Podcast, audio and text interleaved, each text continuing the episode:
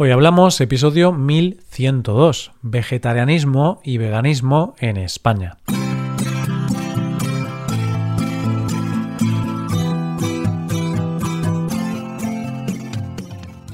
Bienvenido a Hoy Hablamos, el podcast para aprender español cada día. Puedes mejorar tu nivel de español usando nuestros contenidos premium, como la transcripción, explicaciones, ejercicios y también el episodio extra semanal puedes hacerte suscriptor premium en hoyhablamos.com.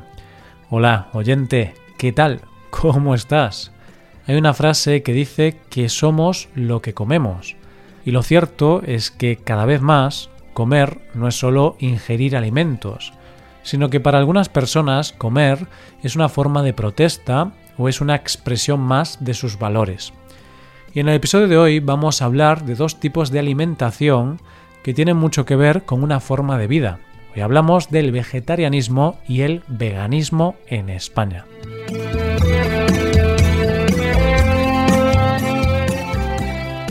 Hoy voy a empezar con una obviedad. El mundo cambia sin que nos demos cuenta. Y digo que es una obviedad porque evidentemente el mundo cambia a cada segundo que pasa. Pero también es cierto que nosotros vivimos en el mundo pero muchas veces no somos conscientes de que el mundo está cambiando y solo nos damos cuenta cuando el cambio se ha producido. Es como cuando te vas de vacaciones a la playa y no te das cuenta de que te estás poniendo moreno. y cuando llegas de vacaciones, la gente te dice que estás muy moreno y solo eres consciente cuando te lo dicen, porque es cuando te fijas. Pues esto pasa con cosas muy importantes del mundo ha pasado con la revolución tecnológica, ha pasado con las redes sociales, ha pasado con el cambio climático o pasa con cualquier moda que empieza con algo un poco extravagante en una publicidad y de repente todo el mundo lo lleva. Y este cambio se ha producido también en nuestra forma de entender la comida. Nuestra dieta ha cambiado una barbaridad en los últimos tiempos. Hemos pasado de comer una dieta muy básica, y donde todos comíamos prácticamente lo mismo, a una dieta súper completa y muy diferente y universal. Y sí, ahora de repente todos sabemos palabras técnicas de chefs. ¿Qué daño nos han hecho los programas de cocina? Además, en los últimos tiempos se ha estandarizado el hecho de comer con conciencia, es decir, que adaptamos nuestra dieta o los alimentos que comemos con nuestras ideas, nuestra ética o con nuestro pensamiento y estilo de vida.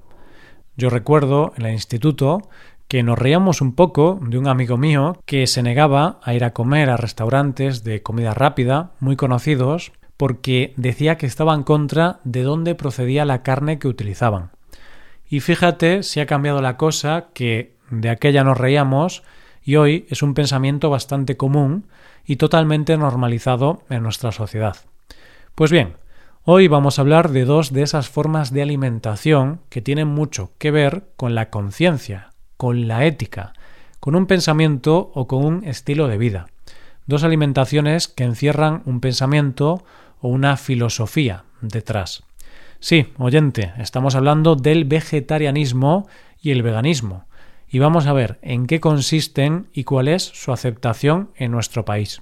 Vegetarianismo y veganismo son dos palabras que escuchamos mucho, están por todos los sitios, pero lo cierto es que hay muchas personas que siguen teniendo un poco de confusión en qué consiste cada una de ellas, y sobre todo las diferencias entre estas dos dietas. Evidentemente, las dos dietas tienen un punto en común, y es que ninguna de las dos dietas permite el consumo de animales, como la carne o el pescado, y eso es lo que conoce la mayoría de las personas. Pero hay algunas diferencias entre ser vegetariano y vegano. ¿Qué es el vegetarianismo? Para definir este concepto vamos a utilizar la definición que nos ofrece la International Vegetarian Union, que la define como un estilo de vida basado en una dieta compuesta por alimentos de origen vegetal, con o sin lácteos, huevos y o miel. Es decir, el vegetarianismo en sí lo que hace es eliminar todo tipo de carnes de animales, tanto carne como el pescado.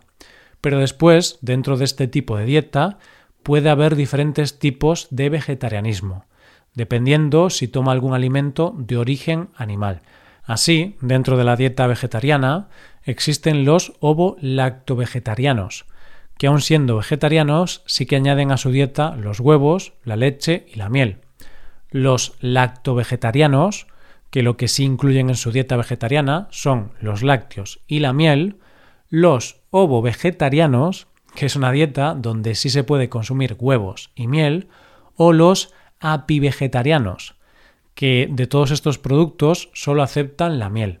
Dentro del vegetarianismo hay muchos otros tipos que cada día se están poniendo más de moda, como pueden ser los granivorianos, que son aquellos donde su dieta se basa sobre todo en alimentos que vengan de granos y semillas.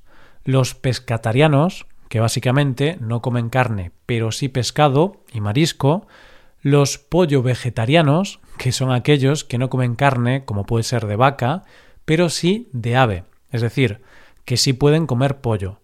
Los que siguen el frugivorismo, que solo comen frutas, pero de esta hay que decir que es una dieta muy poco recomendable según los médicos, ya que no aporta todos los nutrientes que el cuerpo necesita.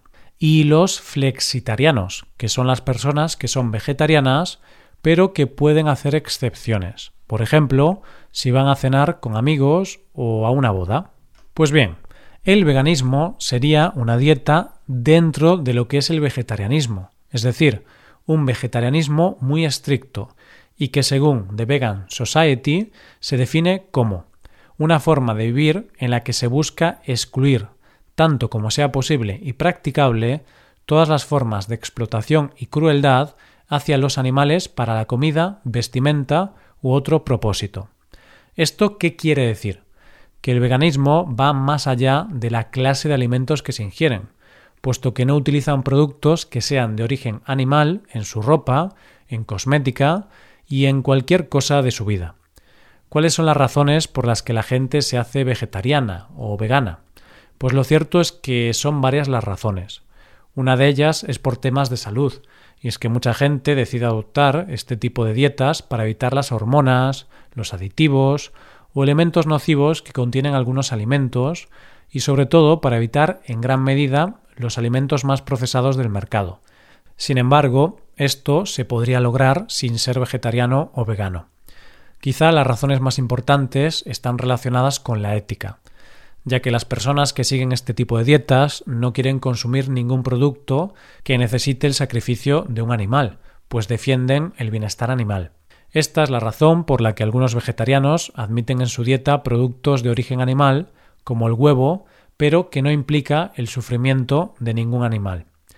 La ecología y el cambio climático es otra de las razones que alegan muchas personas con esta dieta. Y es que, por ponerte un ejemplo, uno de los grandes causantes del cambio climático es la ganadería, ya que es una de las grandes causas de los gases de efecto invernadero. Los derechos de los animales es otro de los grandes motivos. Y de hecho, esta es la razón fundamental de las personas que siguen un estilo de vida vegano, ya que no solo es el no querer consumir alimentos de origen animal, sino que elimina cualquier producto que implique sufrimiento animal, ya que ellos consideran que los seres humanos no estamos por encima de los animales, sino que como especie estamos al mismo nivel. Y otra de las grandes causas es la religión ya que hay muchas religiones, como el budismo, que cree en la reencarnación en cualquier animal. ¿Y cómo se vive el vegetarianismo y el veganismo en España? Pues en España desciende cada vez más el consumo de carne roja, y según las estadísticas, un 7,8% de la población mayor de 18 años es veggie, es decir, que incluye vegetarianos, veganos y flexitarianos lo que supone unos 3,6 millones de personas. Y un dato curioso, la mayoría de esta población son mujeres. Y fíjate que el perfil de las personas en nuestro país que siguen este tipo de dietas son menores de 35 años, mujer y que vive en grandes ciudades. Y la mayoría de estos veggies se consideran flexitarianos, es decir, que son vegetarianos en su vida normal, pero cuando van a casa de su madre por Navidad y les ponen solo marisco, pues comen marisco por no dar un disgusto a la familia.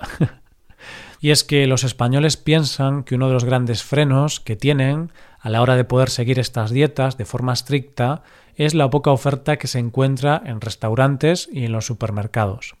Aunque es cierto que cada vez se encuentra más oferta. Como dato, te diré que las ciudades con más facilidades para este tipo de dieta son Barcelona, Madrid, las Islas Canarias y Mallorca. Lo cierto es que seguir una dieta vegetariana o vegana no solo es comer fruta y verdura, sino que hay muchos alimentos que ofrecen unos grandes valores nutritivos, pero que no son tan fáciles de encontrar en todos los sitios, como son el tofu o el tempeh. Y déjame que te cuente algo muy curioso, y es que quizá podemos pensar que esto de no comer animales nos lo hemos inventado en la época actual, y quizá creemos que este tipo de dietas son muy modernas. Pero lo cierto es que esto viene de hace mucho tiempo. En la época antigua hubo personas con conciencia en su alimentación, y por ejemplo, Pitágoras y muchos otros filósofos griegos se negaban a consumir alimentos que provinieran del maltrato animal.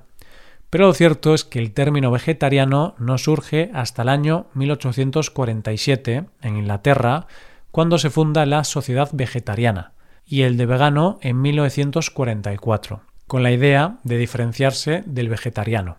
Y para que te hagas una idea de lo extendida que ha estado esta dieta, existen grandes personajes históricos que han seguido una dieta vegetariana, no solo como ya vimos los grandes filósofos griegos, sino Einstein o el escritor español Miguel de Cervantes, por poner algunos ejemplos. Y es que al final somos lo que comemos, y este tipo de dietas buscan encontrar un equilibrio entre salud, alimentación y conciencia. ¿Y tú, oyente, qué tipo de dieta llevas? Hasta aquí el episodio de hoy. Y ya sabes, si te gusta este podcast, si te gusta el trabajo diario que realizamos, nos ayudaría mucho tu colaboración. Para colaborar con este podcast puedes hacerte suscriptor premium. Los suscriptores premium pueden acceder a la transcripción y ejercicios y explicaciones. Hazte suscriptor premium en hoyhablamos.com. Muchas gracias por escucharnos. Nos vemos en el episodio de mañana. Pasa un buen día. Hasta mañana.